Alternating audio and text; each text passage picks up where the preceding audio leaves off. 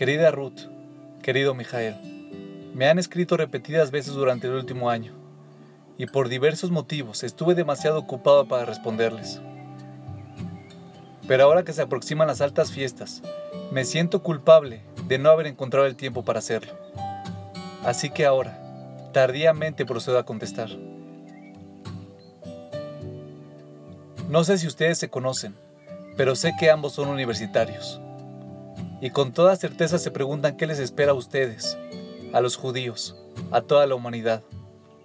De sus cartas y de muchas otras que recibo habitualmente, sé que están preocupados por la hostilidad hacia Israel en, en los campos. Temen que vuelva el antisemitismo y qué les espera a Israel y a los judíos plantean preguntas muy profundas sobre la religión en general y sobre el judaísmo en particular. ¿Tiene sentido la fe? ¿No tendrán razón los nuevos ateos? ¿La religión no está basada en ideas que la ciencia refutó y en algunos casos superó? ¿Realmente podemos creer en un Dios que nos cuida, pero que no puede evitar lo de las Torres Gemelas o el terremoto de Japón? ¿Podemos creer en el Dios judío después del holocausto? Con respecto al judaísmo, es cierto. Puede haber creado conceptos que han cambiado profundamente a la humanidad. Pero el mundo ahora ya los tiene. Es realmente necesario que sigamos siendo diferentes, singulares, separados de los demás.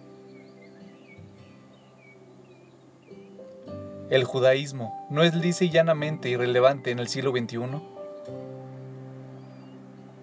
Además de todo esto, me dicen que sus experiencias de vida judía no los impresionaron demasiado. Los servicios religiosos les parecen aburridos. Los rituales judíos los dejan impasibles y perplejos. Si Pesach se refiere a la libertad, si el Shabbat tiene que ver con el descanso, y Kipur con el perdón por todo lo malo que hemos hecho.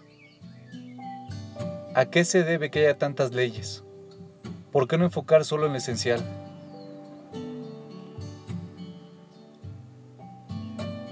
Está muy bien planteado, Ruth.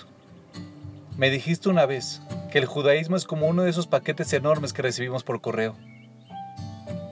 Cuando lo abrimos, nos damos cuenta de que es casi todo embalaje y que el objeto enviado es muy pequeño. ¿Qué necesidad tiene el judaísmo de estar envuelto en tanta protección?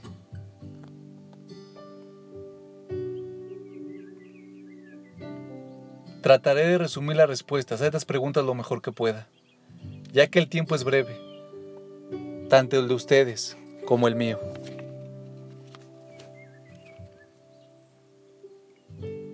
Pero antes intentaré contestar la pregunta que no me han hecho, pero que siento que está subyacente. Porque lo que realmente están preguntando es por qué ser judío, por qué seguir siendo judío, por qué vivir una vida judía, de qué manera contribuye a que seas la persona que quieres ser.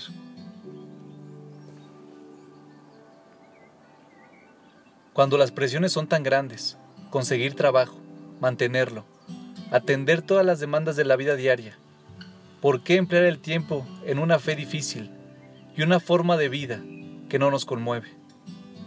¿Por qué esforzarse? Esa es la pregunta de fondo.